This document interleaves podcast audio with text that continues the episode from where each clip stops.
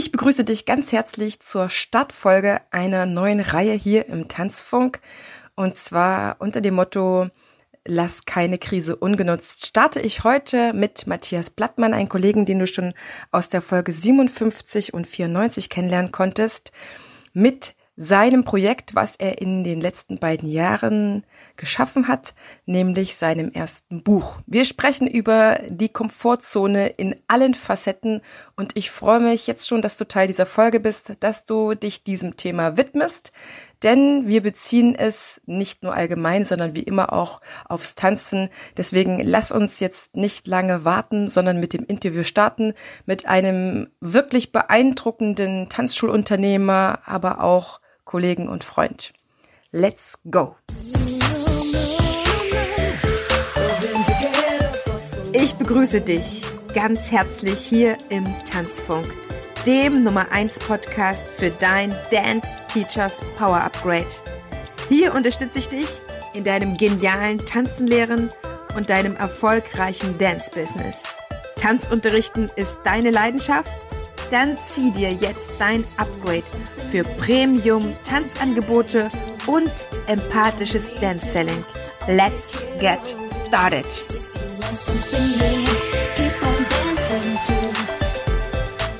Und heute darf ich den Erstautor Matthias Blattmann, schon unter ganz vielen anderen Themen in der Tanzwelt bekannt, hier begrüßen. Matthias, ich freue mich so sehr, dass du im Tanzfunk bist und deine Zeit heute mitgebracht hast. Hallo Heidemarie, ich grüße dich auch. Matthias, ich habe, nachdem ich deine Buchankündigung gesehen habe, und ich weiß ja, dass du jetzt die letzten Jahre immer mal wieder so einen Post auf Facebook zum Thema Komfortzone eingestreut hast, da dachte ich mir so, ah, der interessiert sich für dieses Thema genauer. Ich mache das ja auch so, wenn ich mit Themen mich beschäftige, gebe ich das schon mal rein in die Community, um ein bisschen so Resonanz zu äh, überprüfen und auf Tuchfühlung zu gehen. Und dann hast du vorveröffentlicht dein Titelbild, ne? Was darf man sich da drunter vorstellen, beziehungsweise wähl doch mal aus, welches Titelbild du genommen hättest. Und heute geht es um dein Buch, was endlich fertig ist, was seit zwei Wochen zu erhalten ist, glaube ich. Genau. Zwei Wochen. Das heißt, ganz frisch ähm, sprechen wir heute über dein erstes Buch. Ich sage bewusst erstes Buch. Sie lassen nun die Komfortzone ähm, unter Titel Schritte zum Erfolg. Ist im Herder Verlag erschienen und bekommt von mir jetzt schon Vorschusslorbeeren, ist absolut empfehlenswert zu lesen, sonst wäre Matthias heute nicht im Podcast. Matthias, du, wir kennen dich aus einer vorhergehenden Folge schon von deiner Tanzkarriere, Tanzlehrendenkarriere mit deiner Tanzschule etc., was noch dran hängt. Dazu haben die Zuhörerinnen und Zuhörer schon die Möglichkeit gehabt, jetzt um vornherein dein äh, erstes Interview hier zu hören. Und heute möchte ich weniger darauf eingehen, wie du ins Tanzen und Tanzen lernen gekommen bist, sondern wie du zum Schreiben bekommen bist. Vorab ein paar Informationen gibt es natürlich auch im Buch zu Matthias und zu ihm persönlich. Also wer Matthias Blattmann näher kennenlernen möchte, persönlicher kennenlernen möchte, der sollte auch dieses Buch lernen, mal abgesehen, ähm, um es bisschen zu rauszufinden, wie er tickt und wie er arbeitet und wie er zum Erfolg gekommen ist, natürlich auch. Aber Matthias, wie bist du zur, zum Füllfederhalter gekommen. Du bist ähm, ja jemand, der auch gesagt hat, okay, ich lasse keine Krise ungenutzt. Mal gucken, was in mir steckt. Ja, also äh, theoretisch äh, schreibe ich ja schon öfters mal ähm, den einen oder anderen Artikel. Wir haben ja dieses äh, Business-Magazin, was wir auch an die Tanzschulen versenden. Und der Ursprung tatsächlich war eigentlich, ähm, dass dieses Business-Magazin äh, immer mal wieder gefüttert werden muss. Und ich hatte halt äh, als nächsten Artikel einfach diese, dieses Thema Komfortzone äh, vor mir und habe da angefangen zu schreiben. Und ähm, tatsächlich fielen mir einfach im Laufe der Zeit äh, mehrere Aspekte ein, die einfach interessant waren und mit denen ich mich dann auch wirklich beschäftigt habe. Und dann kommt man ins Gespräch und äh, dann kommt eine Frage halt mal vielleicht an die Frau, äh, an, an den Geschäftspartner, an andere Menschen. Wie ist denn deine Komfortzone? Wie musst du dich überwinden? Und da ploppten dann immer mehr Aspekte auf, wo ich dann selber gedacht habe, oh, ja, stimmt, das ist ja auch noch so ein Aspekt, der vielleicht äh, sehr, sehr wichtig ist. Also ähm, nicht nur in meiner Wahrnehmung oder in meiner Blase, in der ich lebe, gibt es äh, meine Komfortzone, sondern andere Menschen haben natürlich auch andere Komfortzonen. Und ähm, ja, im Laufe der Zeit wurde die Thematik dann immer größer. Und ich habe dann auch gemerkt, Mist, das passt gar nicht mehr so ein Artikel rein.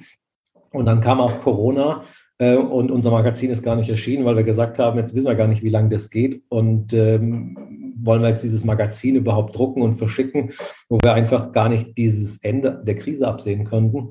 Ähm, und dann habe ich gedacht, ja, jetzt schreibe ich mal trotzdem einfach mal weiter die Punkte zusammen. Ähm, ich habe es dann für mich sortiert ähm, und im Laufe von, na, ich sage jetzt mal sieben, acht, neun Monaten kam also wirklich eine Menge Aspekte zusammen, viel Inspiration durch mein Umfeld. Ja, und dann habe ich es alles einfach wirklich runtergeschrieben und äh, einfach mal ja, dem einen oder anderen Bekannten in die Hand gedrückt. Ähm, und dann gesagt, das ist interessant, da könnte man wirklich mehr draus machen. Ja, und dann kam natürlich irgendwann der Zeitpunkt, dass ich beim Verlag mal äh, angeklopft habe, habe gesagt, äh, hört zu, ich habe hier was zusammengeschrieben, äh, ist es buchtauglich? Und die waren sehr begeistert davon. Ähm, und dann war ich natürlich auch gefordert, weil wenn man natürlich ein Skript hat, dann ist es ja nie perfekt, sondern da sind viele Gedanken, äh, viele Sätze, die vielleicht einfach noch nicht schön formuliert sind. Und dann fängt eigentlich die Arbeit erst wirklich an. Ja, und ähm, als das erste Lektorat fertig war, äh, ja, da gab es, glaube ich, ungefähr, also etwas über 1000 Einwürfe, also von Rechtschreibung, Kommaregeln, Gedanken, ja, vielleicht einfach Aspekte, wo gehört es eigentlich hin, in welches Kapitel, wie kann man das besser sortieren, wie kann man es besser strukturieren. Und im Nachhinein habe ich da auch sehr viele gedankliche Fehler im Aufbau gemacht. Äh, natürlich weiß man es immer nachher besser, aber ich würde heutzutage das Buch auch wieder anders anfangen zu schreiben. So war es sehr wirr äh, im ersten Entwurf und das musste strukturiert werden. Und dieser Prozess hat relativ lang gedauert. Also sicherlich äh, zwei, drei Monate, bis wirklich alles nochmal umgeschrieben war, korrigiert war. Aber dann ist man natürlich in so einem gewissen Flow, beziehungsweise auch in so einem Muss.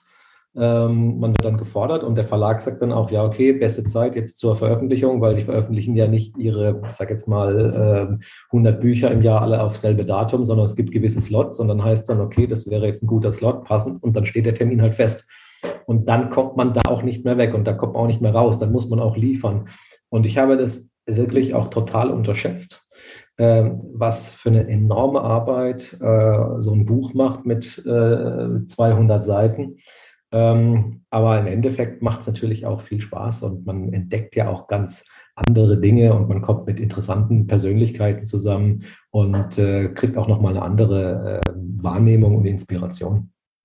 Also das habe ich bewusst gefragt, weil in der Tanzwelt hatten wir gerade in unserem Vorgespräch, schreiben ja noch relativ für meine Verhältnisse viel zu wenige von uns, die eigentlich viel, viel zu sagen haben und genauso wie du sich mit tollen Sachen beschäftigen, ob das jetzt ähm, wirklich das Tanzen oder Tanzen unterrichten ist oder so etwas oder Sachen, die einem im Leben begegnen oder die wichtig sind, ja, für, fürs Business oder so.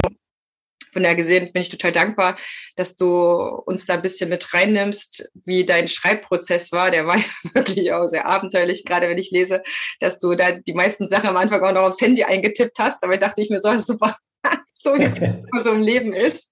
Ich dachte, ich bin die Einzige, die das so macht. Ja, also, äh, und trotzdem, liebe Zuhörer, liebe Zuhörer, habe ich Matthias auch deswegen gebeten, da so ehrlich drüber zu sprechen, wie äh, der Buchprozess ist, nicht um dich abzuschrecken, sondern um dich ganz realistisch mitzunehmen. Natürlich hat es total ähm, viel Spaß gemacht und es hat auch Arbeit gemacht, aber ich glaube so, was ich von dir wissen will, Matthias, ähm, wie weit hat dich das deinem eigenen Thema näher gebracht? Weil du bist mit einem Thema gekommen, das hat ähm, ein bisschen was mit der Tanzwelt zu tun, aber das ist schon so ein allgemeineres Thema. Das hätte auch jemand aus einem anderen Business schreiben können, sag ich mal.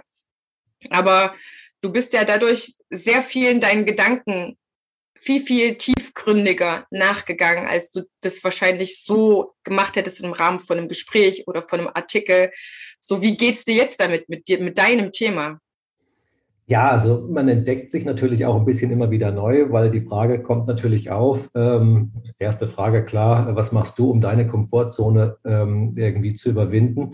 Und ähm, ja, wie ich das auch beschrieben habe, jeder Mensch tickt halt anders. Also man kann auch nicht so eine pauschale, so, das ist sehr monothematisch immer aufgenommen. Dieses Jahr, wenn du äh, jeden Tag drei Liter Wasser trinkst und wenn du fünf Liegestützen machst oder wenn du dich, dann, dann hast du die Motivation, Sport zu machen, dein Leben zu verändern und so weiter.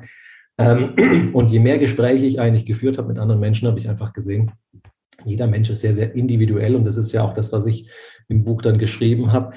Ähm, man kann sich daraus eigentlich nur Inspirationen holen oder Ideen holen und zu sagen, okay, so könnte es bei mir auch funktionieren oder dieses Thema spricht mich jetzt an oder mit diesem mentalen Werkzeug kann ich mich überwinden für eine gewisse Grenze. Und das habe ich bei mir selber auch entdeckt und habe natürlich auch mich selber hinterfragt und überlegt, was mache ich denn eigentlich jeden Tag? Also warum schaffe ich denn manche Grenzen scheinbar zu überwinden, was vielleicht für andere eher schwerer ist? Oder wo beobachte ich andere Menschen bei einem Prozess, wo ich dann denke, oh ja, das, der, der, kann das gar nicht eigentlich überwinden. Diese Grenze kann dieser Mensch nicht überwinden aus Grund A, B, C, D, E. Manchmal ist die Außenperspektive auch manchmal einfacher, weil man natürlich viel ehrlicher einfach alles auf den Tisch bringen kann. Selbst etwas zuzugeben, dass man irgendwo versagt hat vielleicht, ist ja ein sehr schwerer Prozess. Oder Angstzustände zuzugeben, äh, während das ganze Umfeld sagt, ja, also ich kenne das gar nicht, ich, ich, ich, ich kann da vom Turm springen, ich kann da ins Flugzeug steigen oder was auch immer. Das ist sehr schnell gesagt. Aber die Hintergründe, die sind sehr, sehr vielfältig und darum gibt es auch ganz viele Prozesse, die bei uns im Gehirn sich abspielen oder zu denen wir programmiert wurden, ja, sei es durch unsere Kindheit, sei es durch Erlebnisse, durch unser Umfeld, durch unseren Beruf, durch die Familie.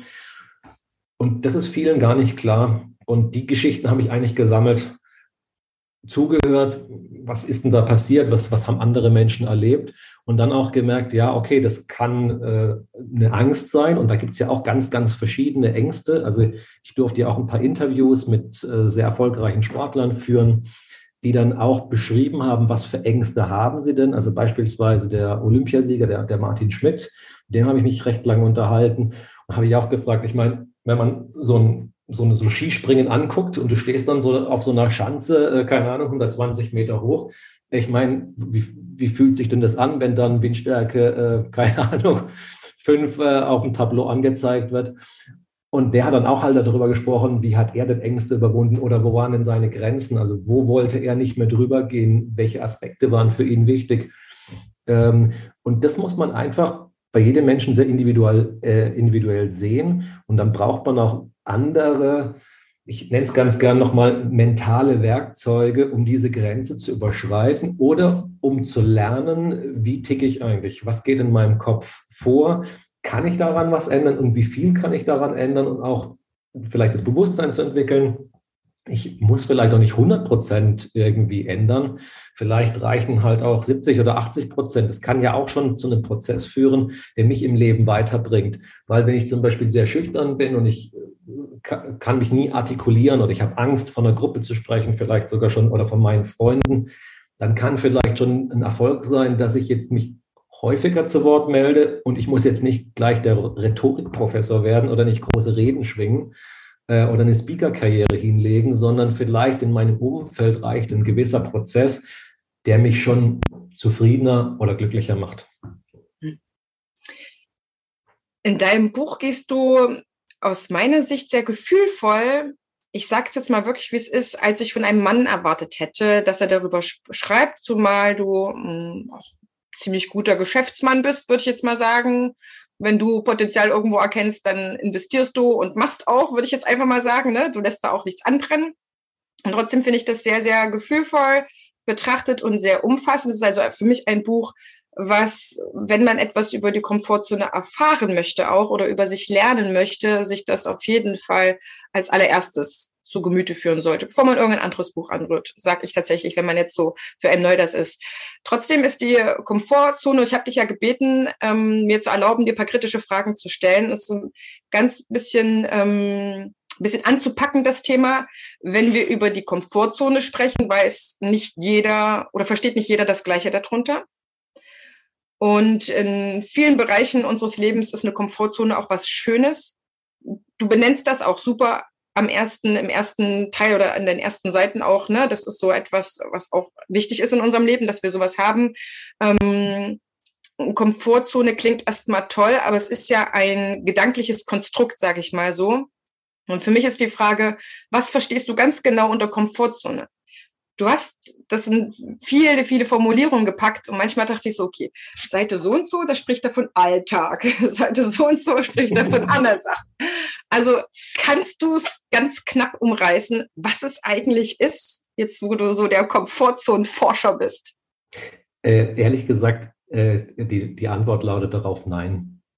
Und zwar ein ganz klares Nein, weil äh, also du wirst die Komfortzone anders bewerten und erfühlen, wie ich das mache. Und ein anderer Mensch wird es noch wieder anders fühlen. Und ich habe das auch deswegen so vielleicht, sage ich jetzt mal, vorsichtig auch an vielen Stellen formuliert, weil ich gemerkt habe, auch im Gespräch, im Zweiergespräch, dass, ich, ich benenne das jetzt einfach mal, wenn jemand unter einer Depression leidet, was ich, worunter ich nicht leide, kann ich mich nicht in diesen Menschen hineinversetzen, weil ich nicht darunter leide. Ich kann den Menschen beobachten und kann sehen, ähm, dem geht es jetzt schlecht. Und ich kann versuchen zu sagen, okay, ich habe auch mal natürlich im Leben schlechte Phasen oder man hat auch mal depressive Phasen. Das, das wird jeder Mensch auch mal in irgendeiner Form durchleben. Also keiner geht ja ähm, 100 äh, Jahre durchs Leben und ist immer glücklich und alles läuft super. Ähm, aber ähm, das ist wirklich nur ganz leicht in der Oberfläche so ein bisschen mal so eingetaucht. Also ich traue mich nicht zu sagen, ähm, was kann der jetzt alles supermäßiges machen? Ich bin ja auch kein äh, äh, ausgelernter Psychologe oder Psychiater, wo ich dann sagen kann, A, B, C, D, E. Ich kann es nur von außen beschreiben. Und ich habe mich natürlich sehr in die Thematik eingelesen. Ich habe mich mit vielen ähm, äh, Psychologen auch unterhalten. Ähm, habe auch äh, wissenschaftliche Artikel gelesen und darum versuche ich auch vorsichtig zu antworten, zu sagen, okay, wenn du dieses Problem hast, vielleicht eine Essstörung oder eine Depression oder irgendein Thema, was ich jetzt persönlich nicht durchlitten habe, dann kann es an A, B, C, D, E, F, G halt liegen. Und schau dir das mal an, probier mal den Weg, weil ähm, dieser Weg könnte ein Ausweg für dich sein aber es kann auch sein, dass es nicht für dich passt. Und nochmal zu deiner Frage zurückzukommen, die Komfortzone, da hast du einfach schon richtig gesagt, man kann das gar nicht so benennen. Das ist ein, ein, ein Wort, was ich dann auch gemerkt habe. Ähm, ich habe vorher viel Literatur gelesen mit ähm, einer ähnlichen Thematik, weil ich gedacht habe, also bevor du jetzt dieses Buch rausbringst, solltest du einfach mal auch andere Bücher zu diesem Thema lesen und habe auch äh, relativ breit äh, diesen ähm, Aufschlag gemacht. Also nicht nur, wo das Wort Komfortzone drin vorkam, sondern ähnliche Themen, also Aspekte aus der Psychologie oder aus der Forschung. Und man kommt da nicht auf einen Punkt, weil wirklich ganz viele Menschen sehen eine Komfortzone, ach, ich bin so, ich bin faul, ich müsste mehr Sport machen. Das ist so etwas, was vielen Menschen wirklich sofort in den Kopf kommt. Ach, ich oder ah, ich weiß, ich könnte mich ja beruflich verbessern, aber ich bin eigentlich so, ah, das ist so, ja, eigentlich wohne ich ja ganz schön und eigentlich reicht mir das Geld. Ich fühle mich so in meiner Komfortzone wohl. So, und andere verbinden sofort mit diesem Wort ähm, einen Angstzustand, den sie haben. Ähm, und sagen, naja, also ich möchte jetzt nicht vor anderen Menschen sprechen, ich möchte jetzt nicht äh, ins tiefe Wasser gehen, ich möchte nicht ins Flugzeug steigen ich, oder irgendwas anderes. Die möchten das nicht, weil sie dann also etwas überwinden müssen, nämlich ihre Angst. Und dann bleiben sie lieber in ihrer, also, also in ihrem Wortgebilde Komfortzone. Aber das, wenn man das jetzt mal vergleicht, also eine Angst zu überwinden oder äh, eine Faulheit irgendwie oder irgendwie eine Lethargie zu durchdringen, das sind ja ganz, ganz verschiedene Themen und eigentlich dasselbe Wort. Also eigentlich müsste man andere Worte dafür eigentlich haben, aber wir haben halt im Deutschen dieses Wort Komfortzone. Und so habe ich ja auch im Buch viele Aspekte beschrieben, ähm, die in eine ganz andere Richtung gehen. Ähm, Komfortzone verlassen. Ich meine, wir haben jetzt gerade aktuell also dieses schlimme äh, politische Beispiel mit dem Ukraine-Krieg. Da müssen die Leute ihre Komfortzone verlassen. Die steigen in einen Zug in ein fremdes Land, sprechen nicht die Sprache, ähm, verlassen ihre Familie, lassen vielleicht ihre Angehörigen zurück Natürlich verlassen die ihre Komfortzone, aber das ist ein Zwang, schon wieder nicht vergleichbar mit der Depression, schon wieder nicht vergleichbar mit dem, ich mache zu wenig Sport oder ich möchte beruflich mich irgendwie äh, anders ähm, äh, oder aufsteigen. Und ähm, darum sind diese Aspekte einfach im Buch beschrieben. Nicht bei allem steht dann dabei, bitte äh, mach jetzt dies oder nimm jetzt eine Pille oder lauf halt jeden Tag fünf Kilometer, sondern vielleicht nochmal durch die Geschichten, die ich erlebt habe, erzählt, wie kann es denn vielleicht zu einer Veränderung kommen oder was könnte mir denn helfen oder habe ich eigentlich jemals daran gedacht, dass ich zur der und der Gruppe gehöre und mir deswegen das so schwer fällt. Ja. Also ich glaube, das Klassische ist so, wenn ich ähm, mit Menschen spreche, gerade außerhalb der Tanzwelt im Business-Kontext mit Selbstständigen, dann ist, glaube ich, so diese Bequemlichkeit typischerweise gemeint, ne, dass man halt nicht in dem verharren soll, so auch nach dem Motto, wenn du immer das Gleiche machst, kommt immer das Gleiche raus. Also du musst irgendwas anderes machen, um andere Ergebnisse zu erzielen. Ähm, ich hatte mit der Ludovica Böhmanns gesprochen, die hat ein ganz tolles Buch geschrieben, Das erfolgreiche Ich.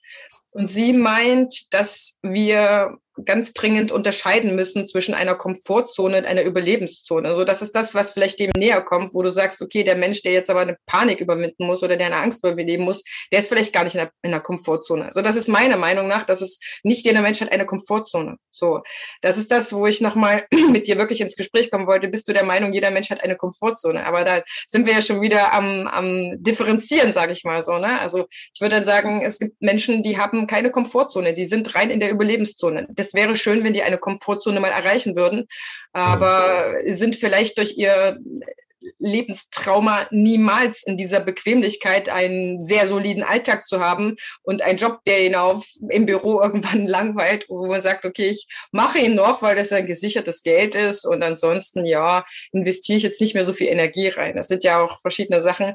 Deswegen, das ist so etwas, ähm, wo ich gemerkt habe, dein Buch ist sehr, sehr umfassend. Also ich glaube, es ist so, so ein so ein Begriff Komfortzone, so ein Tut, die diesem Tutor-Effekt unterliegt. Ja, so von außen, das ist riesig. Ich weiß nicht, ob du diesen Tutor kennst aus äh, Michaels Ende ähm, Geschichte von Lukas, den Lokomotivführer, und ähm, die da in der Wüste sind und da diesen Riesen sehen und die denken, oh mein Gott, was ist das für eine? Und der traut sich näher und kommt und schrumpft immer so, dass man bei der Komfortzone dann eigentlich sucht, was, was ist es jetzt genau? Was kann man jetzt beschreiben? So von Weitem ist alles klar, Komfortzone. Und dann bist du ja derjenige, der jetzt gewesen ist und gesagt hat, jetzt so, ich nehme die Lupe, ich gucke jetzt mal ganz genau mir das an. Und wahrscheinlich ähm, wird man diesem Thema auch ähm, ich weiß nicht, hat man das Gefühl oder hast du das Gefühl, du wirst dem Thema gerecht bis nee, ans Ende? Also so. überhaupt nicht. Also ich habe wirklich ähm, eigentlich irgendwann aufgehört zu schreiben, weil ich gedacht habe, du kannst ja noch zehn, zehn Bände davon irgendwo schreiben. Äh, und manches kann man auch nur streifen. Also ich, ich glaube, es ist dann auch vermessen zu sagen, wenn es jetzt in einen wirklichen Spezialbereich reingeht, sagen, nehmen wir mal das Beispiel Depression, äh, da, da kann ich oder möchte mich auch nicht so tief äußern, weil ich dann einfach wirklich sage, okay, also das ist nicht mein zentrales Thema, bei dem ich so viel Know-how habe und da kann man natürlich auch viel wahrscheinlich auch in die falsche Richtung lenken und sowas. Ähm, da gibt es dann sicherlich auch bessere Literatur.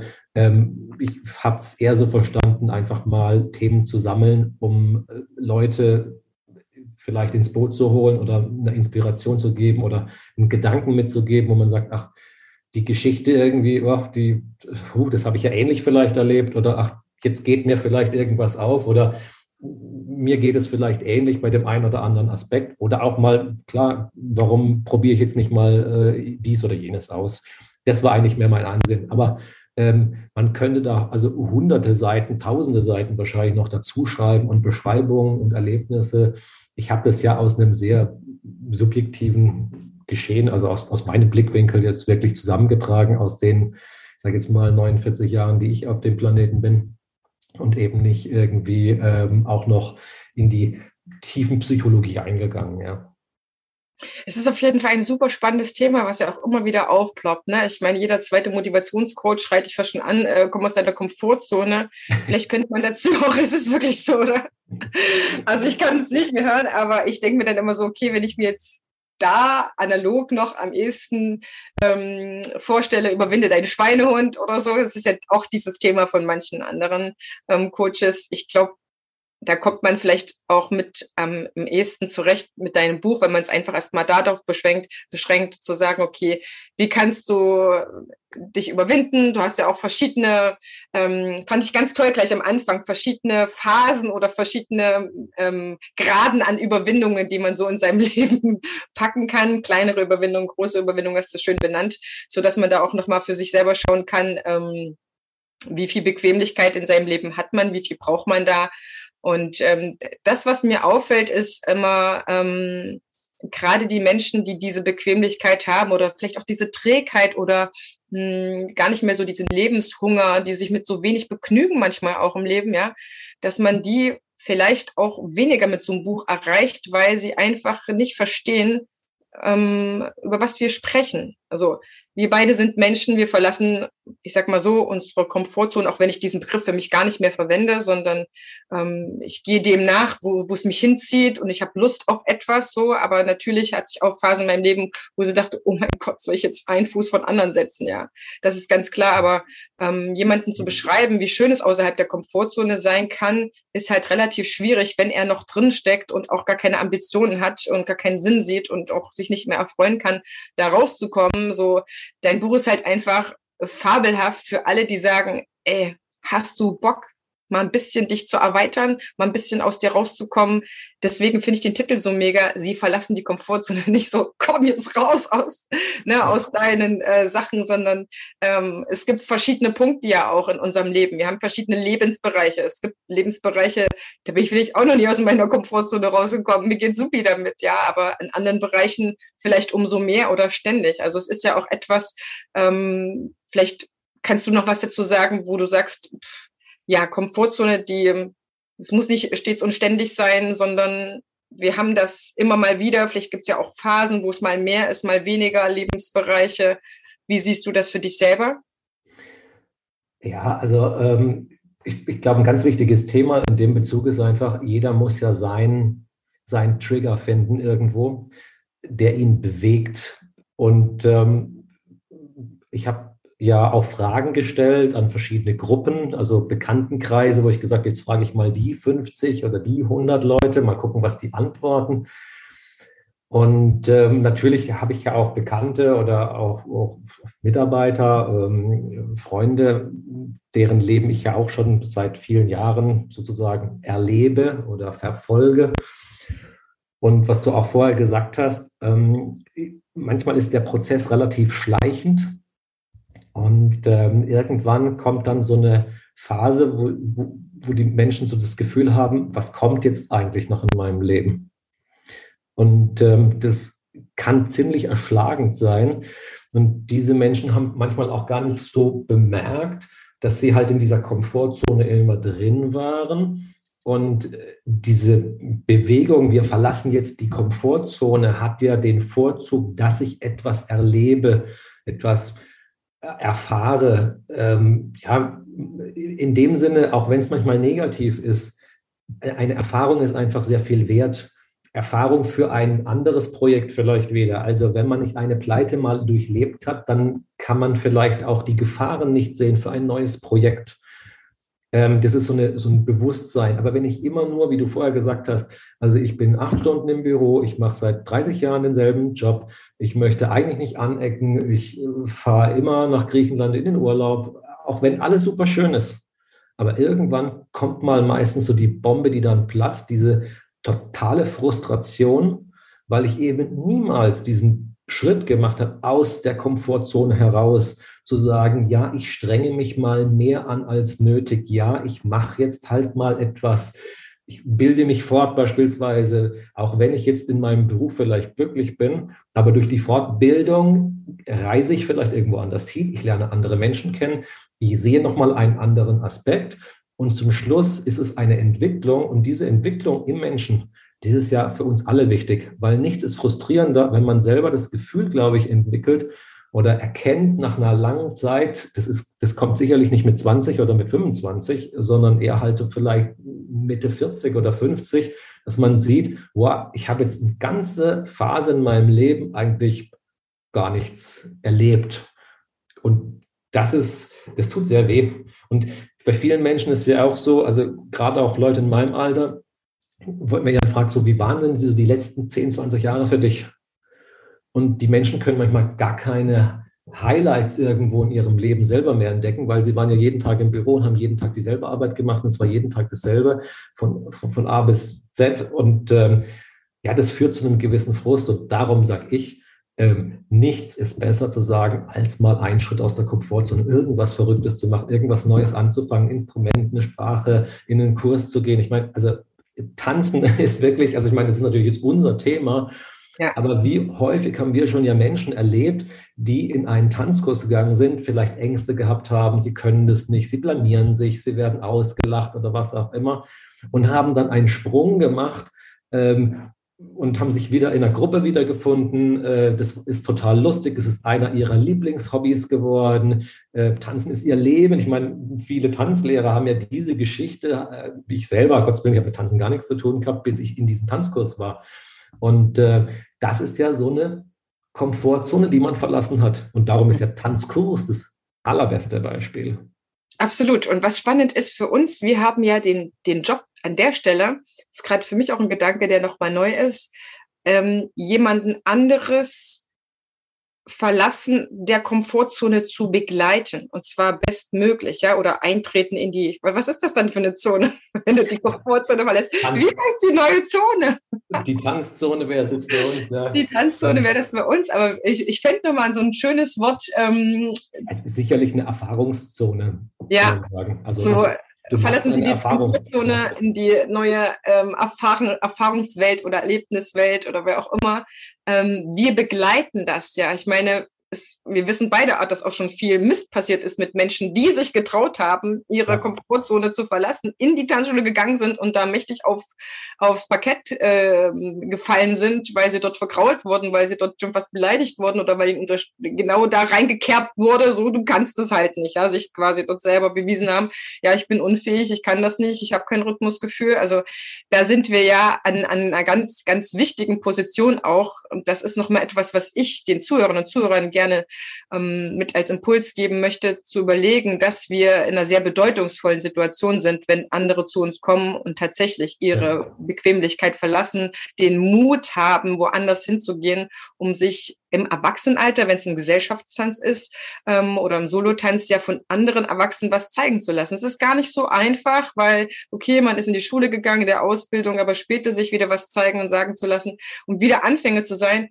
das ist, glaube ich, eine Sache, die ähm, viele abhält, ihre Komfortzone zu verlassen. Ich muss ja wieder von Null anfangen. Oder warum man ähm, einen Partner nicht verlässt, mit dem man eigentlich gar nicht mehr glücklich ist. Na, jetzt weiß ich ja, was ich habe. Ja, so die Angst davor, das zu verlieren, was man hat, wenn man wohin geht, um ganz neu zu starten, ganz neue Erfahrung machen zu lassen. Ich glaube, das ist etwas, was man am besten schon im Kindesalter mitmacht. Ich glaube, unsere beiden oder unsere Kinder wachsen schon anders auf.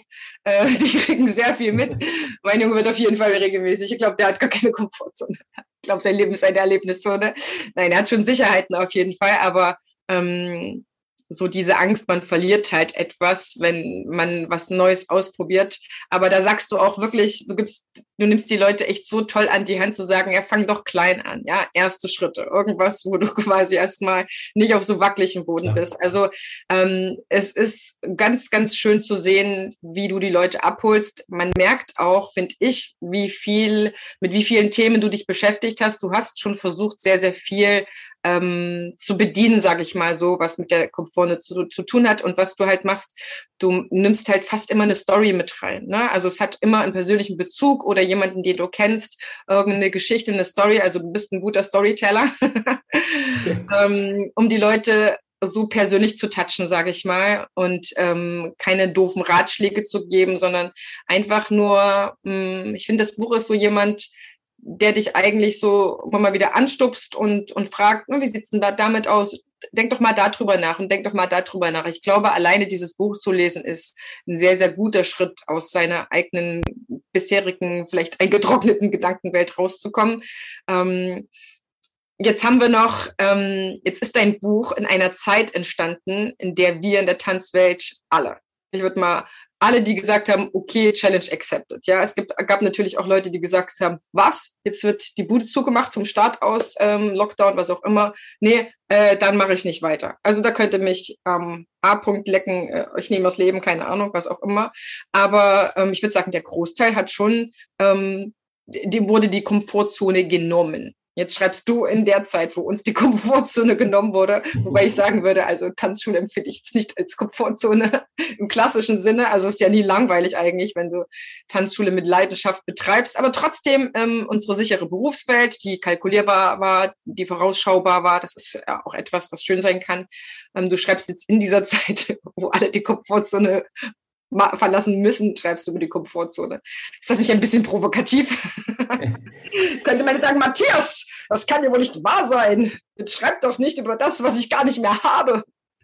Ähm, ja, ich glaube, gerade deswegen ist es, glaube ich, so ein Thema. Ähm, also ich wollte ja diesen Artikel schreiben vor Corona. Also der Gedanke war ja eher so ein bisschen, wenn ein in einer Tanzschule ist ja häufig das Thema, man hat äh, einen, gewissen Status erreicht, man hat eine gewisse Kundengruppe erreicht und dann kommen ja so die Komfortzonen, die man verlassen muss, weil ich muss vielleicht jetzt auf dem Arbeitsmarkt neue Mitarbeiter suchen. Ich habe vielleicht früher immer das Sekretariat selber geschmissen. Jetzt brauche ich jemand. Also wo suche ich da, was, was gebe ich dem an Gehalt und ich habe da gar keine Ahnung. Ich muss mich dann überwinden, ich muss andere Menschen fragen, also da ganz klassisch die Komfortzone äh, zu verlassen. Das war eigentlich so ganz, ganz ursprünglich mal das Thema, weil wir viele Themen haben, wo halt hm, Kollegen dann und Kolleginnen sagen, ah ja, aber ah, jetzt traue ich mich nicht, den großen Abschlussball oder irgendwo hinzugehen oder jetzt die neue Kursschiene aufzuziehen oder äh, mich da auf die Bühne zu stellen beim Stadtfest oder was auch immer. Ähm, da ging es ja schon ursprünglich mal hin, ähm, aber äh, wo ich dann gemerkt habe, gerade gerade jetzt, wenn Corona uns eigentlich die Grundlagen fast quasi entzogen hat und wir monatelang auch einfach nur zu Hause saßen oder vielleicht mit Online-Videos uns über Wasser gehalten haben. Gerade jetzt ist es eigentlich eine Möglichkeit, einfach mal zu überlegen, ähm, wie ist denn mein eigenes Leben strukturiert oder wie ticke ich denn eigentlich? Und sehr langsam einfach mal diesen Schritt zu machen, kann ich mich selber vielleicht umprogrammieren. Also gibt es Wege, dass ich mich mental auf so eine Situation einstellen kann. Und das war ja, das ist auch halt eben ein großer Aspekt im Buch. Ähm, was kann ich denn dafür tun, um auch mein, ich nenne es mal bewusst, das Unterbewusstsein zu verändern. Weil das Bewusstsein ist halt immer noch ein ganz kleiner Part von uns. Also wir können ja bewusst gar nicht so viel wahrnehmen. Wenn ich mich jetzt mit dir unterhalte, dann bin ich bewusst bei dir, aber was sonst irgendwo passiert drumherum, habe ich ja, kann, das kann ich gar nicht aufnehmen. Und was in meinem Unterbewusstsein passiert, da, da spielt sie ja so viel ab und darum gehe ich ja immer wieder auf die Themen ein, dass man vielleicht sagt, okay, ich kann das Unterbewusstsein ja schon, ich kann es nicht steuern, aber ich kann es verändern. Es wird mir vielleicht sogar gar nicht auffallen. Ich kenne ganz viele Leute so, die das Gefühl haben, ah, sie, sie machen jetzt äh, Sport, aber sie haben jetzt keine riesen Muskeln bekommen. Aber sie merken eigentlich gar nicht, dass im Unterbewusstsein vielleicht ihre Einstellung zu etwas sich geändert hat. Ja, nämlich vielleicht sich zu committen, zu sagen, okay, ich bin jeden Mittwoch und jeden Freitag bin ich halt im Fitnessstudio. Das heißt, sie haben ihr Unterbewusstsein verändert, weil sie es geschafft haben, einen Termin einzuhalten und sich dazu zu überwinden, das vielleicht über einen längeren Zeitraum zu machen. Und das stärkt auch wieder für andere Positionen. Also wenn ich eine, eine mir selbst vertraue, das finde ich einen ganz wichtigen Aspekt, wenn ich das gelernt habe, ich kann mir selber vertrauen bei diesem Punkt, ich gehe jeden Donnerstag ins Fitnessstudio, dann baue ich ein Selbstvertrauen zu mir auf, auch in anderen Aspekten. Und äh, das versuche ich in meinem Leben auch zu machen, dass ich sage, okay, ich habe das A, B, C, D, E, das ziehe ich jetzt einfach durch und in der Gesamtheit kommt es mir zugute. Ich merke, wenn ich mich beobachte, seitdem ich mein Leben da und dort etwas verändert habe, das sind ja manchmal kleine Stellschrauben, das muss ja, ich, ich ziehe ja jetzt nicht nach Indien, um zehn Stunden pro Tag zu meditieren, sondern kleine Aspekte, die ich geändert habe, die mich dann rauskatapultieren mit der nötigen Kraft, um meine Komfortzone zu verlassen. Und das ist ein ganz wichtiger Aspekt, aber das muss man, also das ist ein innerlicher Prozess, den man verstehen muss oder auch verstehen will nachher, ähm, dass ich dadurch diese Kräfte ansammle, indem ich mir wirklich so Kleinigkeiten im Leben verändere. Mhm. Also dein Buch ist für mich eine echt fantastische Einladung zum, die so klingt wie Natürlich kannst du in deiner Komfortzone bleiben, du kannst sie aber auch verlassen und da warten sehr viele coole Dinge auf dich. Und ich glaube, das ist auch so etwas, was so mitschwingt, so diese eigene Potenzialentwicklung, die man hat, ne? die leider auch erst, ähm, ich weiß nicht wie viele Jahre, fünf oder zehn Jahre jetzt erst mal am Aufkommen ist, dass man sagt, so Menschen haben Potenziale, die können sie auch entwickeln. Sie sind keine Arbeiter, die an einem Fließband sitzen oder in einem Büro irgendwelche stupide Sachen machen. Der Mensch ist so viel mehr. Und ähm, mein Lieblingskapitel war, was dich nicht herausfordert, verändert dich auch nicht. Das ist ähm, eins, was, wo ich mich gerade sehe. Ich habe ähm, vor ein paar Tagen mit meinem Mann beschlossen, dass wir umziehen werden.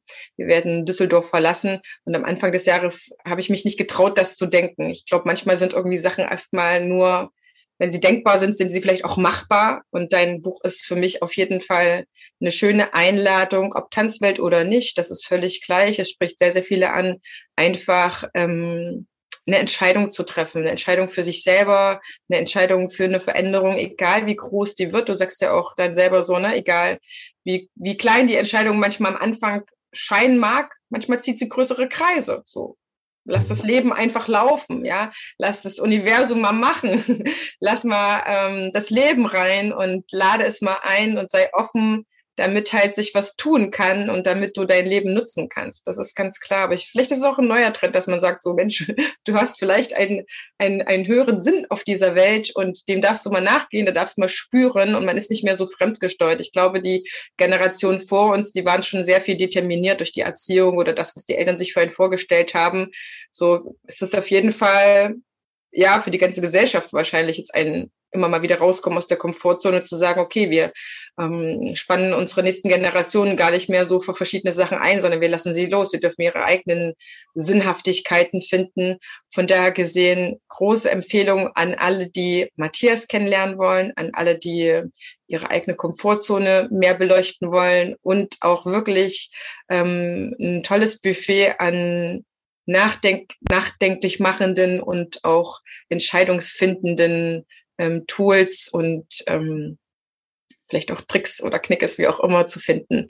Ich danke dir ganz sehr, Matthias, für deine Zeit. Ich danke dir ganz sehr für dein Buch und für das tolle Gespräch. Ich glaube, es ist auf jeden Fall unablässig, nach diesem Gespräch das Buch zu lesen oder auch zum ähm, Buch noch das Interview zu hören, um dich einfach auch noch mal so ein bisschen dazu kennenzulernen, wie du zum Schreiber geworden bist. Und wenn du jetzt sagst, Mensch, jetzt würde ich das zweite Buch, das nächste noch mal ganz anders angehen, hast du ja auch schon wieder durch das erste Buch gelernt, wie man ein Buch schreibt oder wie du gerne ja. ein Buch schreiben würdest.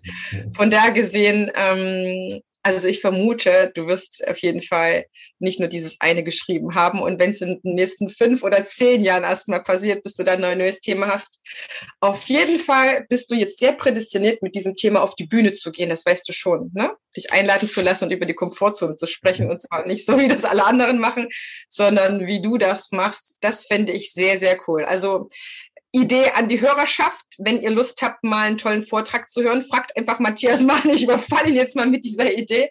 Aber es ist jemand, der gut reden kann, der eine tolle Ausstrahlung hat. Ich habe dich äh, zum Business-Tag kennengelernt ähm, vor zwei Jahren vom Eurodance Festival.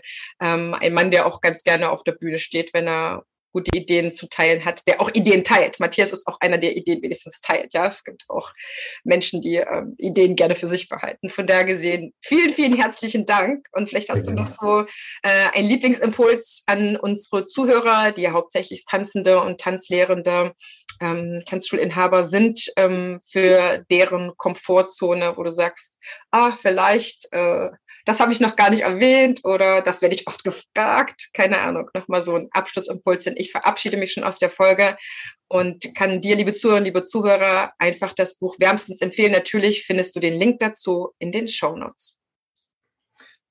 Ja, die Frage, die ja mir immer häufig gestellt wird, ist ja tatsächlich, wie verlasse ich selbst meine Komfortzone? Und das ist tatsächlich eine spannende Frage und vielleicht auch ein schöner Abschluss. Ähm, es gibt nicht natürlich die eine, den einen Trick, den ich anwende, sondern ich habe festgestellt, dass je nach Situation äh, es ein anderes mentales Werkzeug braucht, was mich dazu befähigt. Und eines meiner, ich sage jetzt mal, Geheimnisse in Anführungsstrichen ist tatsächlich die passende Musik zu hören, um in eine gewisse Stimmung zu kommen. Also ich habe das relativ früh bei mir entdeckt. Ich kann mich noch daran erinnern, dass ich sehr aufgeregt war bei meinem ersten Abschlussball, den ich als Schüler selber erlebt habe. Und ähm, ich habe dann ähm, eine Platte bei meinen Eltern entdeckt. Das war der Bolero äh, von Ravel. Und ähm, dieses Lied hat mich total beruhigt. Und dann habe ich tatsächlich eine Zeit lang auch immer vor den Turnieren, also als ich aktiv Turnier getanzt habe, immer dieses Musikstück gehört. Und das hat mich dazu, ich sage jetzt mal, äh, ja, ermutigt, so ein bisschen Kampfeslust auch erweckt, äh, zu sagen, ja, da gehe ich jetzt hin, das, da freue ich mich jetzt drauf, gleichzeitig auch mein Lampenfieber verloren. Und ähm, jeder Mensch hat halt verschiedene Trigger. Ich habe auch andere Trigger, also ich, ich reagiere sehr stark auch auf, äh, auf Gerüche und Düfte. Ja. Und es kann manchmal auch sein, also das, das klingt manchmal sehr banal, das ist wie wenn man sagt, okay, ich nehme jetzt mal ein, Bad mit äh, Rosmarin oder irgend sowas, dass manche Düfte sehr, sehr starke Impulse auf uns äh, abgeben oder auch erzeugen in unserem Gehirn. Und man muss es einfach erfahren, man muss es selber erleben, man muss es auch ein bisschen suchen. Also wenn man merkt, ah, ich reagiere immer in dieser Situation irgendwie bin ich dann aufgekratzt, ähm, was beruhigt mich wieder. Und dann muss man selber aber auch mal ein bisschen danach gucken und selber erforschen, ist es eine Musik? Ist es vielleicht ein Geruch? Ist es ein Mensch, der mich äh, beruhigen kann? Rufe ich in einer Notsituation vielleicht diesen und diesen Menschen an und danach geht es mir besser? Und danach äh, mache ich den nächsten Schritt, nämlich auf die Bühne gehen oder mich überwinden oder mit jemand ein, ein schwieriges Gespräch suchen. Und das ist so der Abschlusstipp äh, für das heutige Interview. Vielen Dank an alle, die zugehört haben.